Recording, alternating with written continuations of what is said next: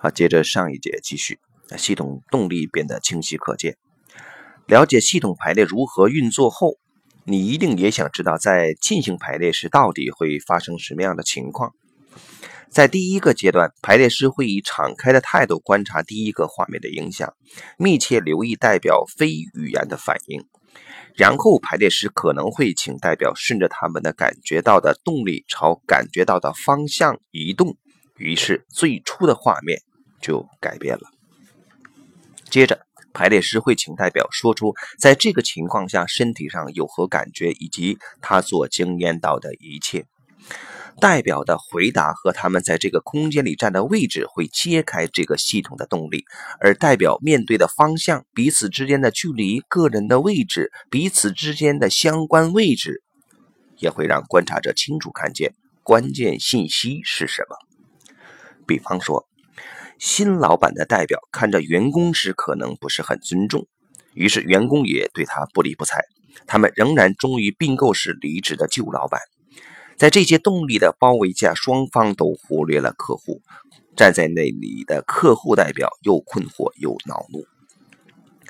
韦伯认为，排列方法的价值之一就是让我们对这种每天都发生的动力提高精准的觉察。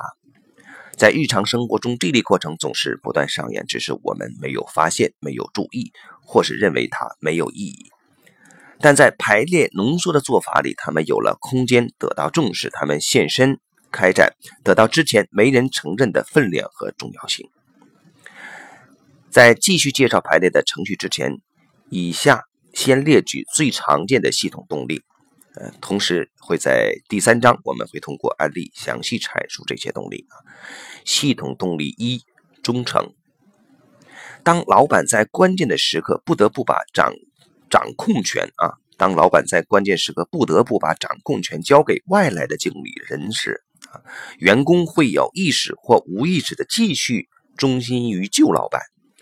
无论心里是否清楚自己仍然忠诚于旧老板，他们都会拒绝新的老板。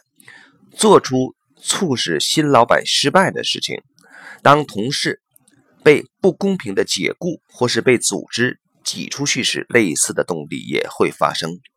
留下来的人会继续忠于那些运气较差的同事，偷偷替受到不公正待遇的人破坏有罪者的计划。系统动力二：承接。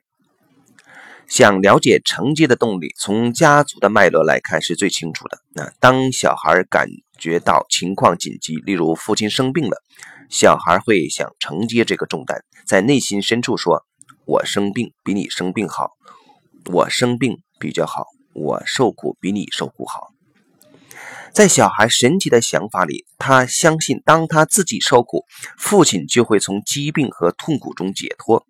这种思维会无意识地延续到成年的生活里，扩及其他的人际关系。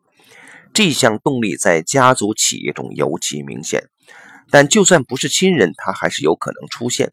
公司的领导人可能下意识地相信，只要联盟公司仍然有赤字，他就不应该成功。这种源自童年的承接模式，毫无意识地延续到企业里，仿佛可以通过自愿的自我牺牲来平衡别人的不幸。系统动力三：投射。有些人可能会把老板和父亲混在一起，把本来属于亲子关系的感觉投射到工作关系里。当雇员现在或以前从自己的家庭承接了一些父亲的东西时，问题会特别大。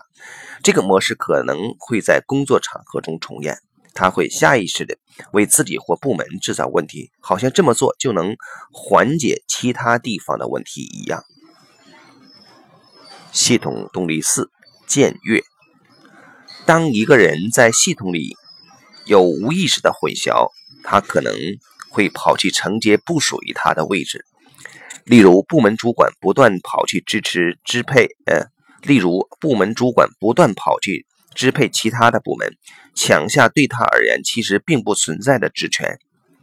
我们可以从自己的家族里那个承接了不适当角色的人身上看到这项动力。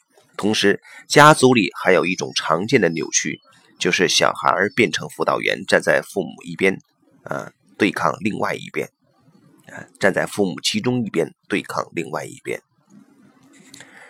系统动力五代表：当一群所有权人或股东牺牲了公司的呃公司里的一些人得到大笔利润。其中一个赢家可能会想代表那些变得两手空空的人，于是这个代表会下意识地让自己蒙受巨大的损失当做惩罚，试图取得平衡，甚至有时还会导致公司的整个部门失败。他们代表的是系统的良知。当员工因为同事受到不公的对待而故意允许老板失败，或是妨碍困扰他团队成员的同事时，也是出于同样的动力，这种系统的罪恶会要求补偿，不过它和道德上的罪恶无关。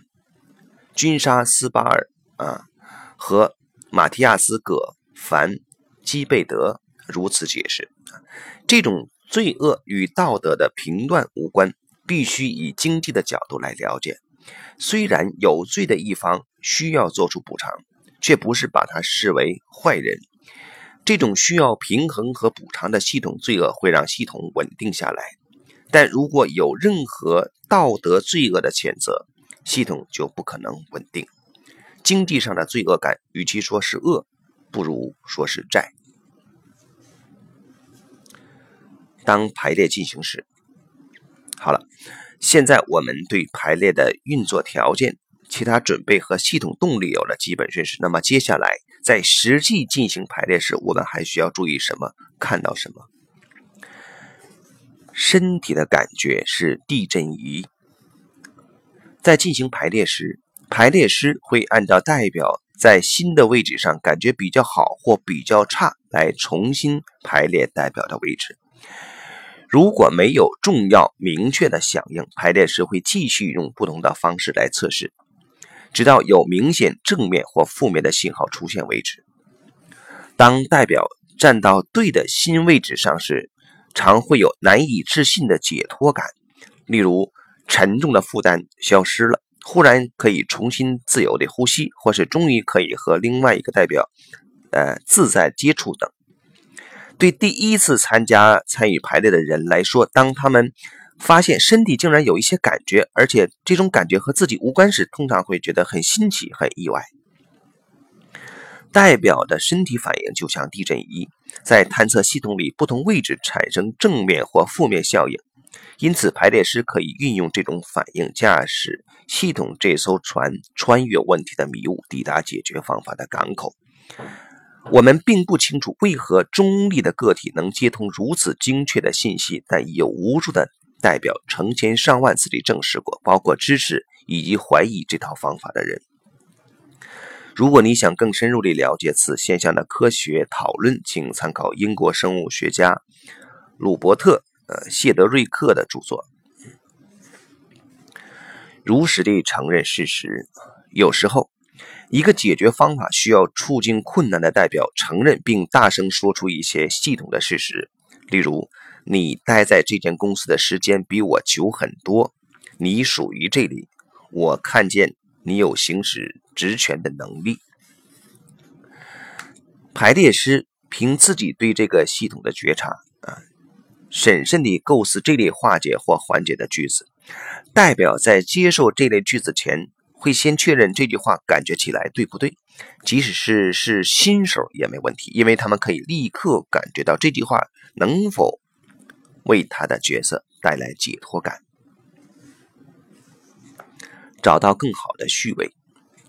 排列师会从代表语言和非语言的响应，逐渐发现系统最佳的排列位置，让系统归序。当参与的每个人都站在合适的位置上，感觉对了，我们就知道系统已经有了正确的序位。排列的阶层配置通常是由右而左。系统中一个人或一个职位越重要，影响越大，就越站在排列的最右边。因此，公司的创立者或总裁会站在最右边。我们会按照阶阶级啊，我们会按照阶级，就对系统生存的重要程度或者资历啊，归属系统的时间，由右向左排列。至于是半月形、直线或其他排法都无所谓。审慎检视化解问题的画面。排列师会不断请案主提供更多信息以检视每一个动作。我们会发现案主就在就他在这间公司里的经验提出的响应，常和代表的话，常和代表说的话不可思议的接近。当最终的画面，呃，当最终的化解画面被排除之后，每个参与者也十分清楚，立刻感觉到这样的排列带来了解脱和支持，或者让他们。准备好迎接新东西。排列的最后一个步骤就是按住站道案主代表的位置上，亲自体验这个化解问题的排列画面，以自己对问题的感觉来做确认，并在心中牢记这个画面。只做必须要做的。为了用最有效运用时间和精神的方法找到解决之道，我们通常不会把整个系统完整排出来，只选择当时能找到解决方法的必须部分。如果有需要，才加上其他的因素。总结系统排列的步骤。感谢呃，因莎啊斯巴尔和。啊，马提亚斯·葛凡基贝德的创造精神，让我们有好几种啊不同的排列形式，可以分别用在有一群代表或一对一的情况下。我们也从他们谈论系统结构的基本排列形式的著作里，总结出进行系统排列的步骤：一，案主必须先提出清楚明确的问题，更精确地来说，是我想要达到什么。二，排列师和案主选择要处理系统的哪些层面啊？公司、部门或团队等等，并选择排列的取向啊，就目标排列，还是就问题排列，还是就公司文化排列或者其他？三，案主选出某些人，嗯，代表人、主题、职能。四，按主定下心来，审慎地排列出代表的位置。五。排列时检视并观察案主排出的画面。六，排列时从代表非语言的反应来介入，或许排列会因为有动力驱使代表啊，或许排列呢会因为有动力驱使代表做出一些动作而改变。七，排列时请代表陈述觉察到、体验到什么。八，排列师和案主交叉核对代表的反应。九。排列时重新排列代表们的位置。十，排列师改变或处理其他代表的位置，通过对话化解句，直到出现化解的排列或画面。十一，询问案主对化解问题的画面有什么感觉啊？或者请他的代表下来，换案主自己站上去。十二，针对原本的问题来检视化解的画面，修正还需要改变的地方。啊，十三，请案主以化解的画面为基础，呃，将之视为实际生活中化解过程的起点。啊，十四，请代表们卸下角色，并聆听其他的反应。啊，十五，进行后续的讨论。啊，这一节就到这里。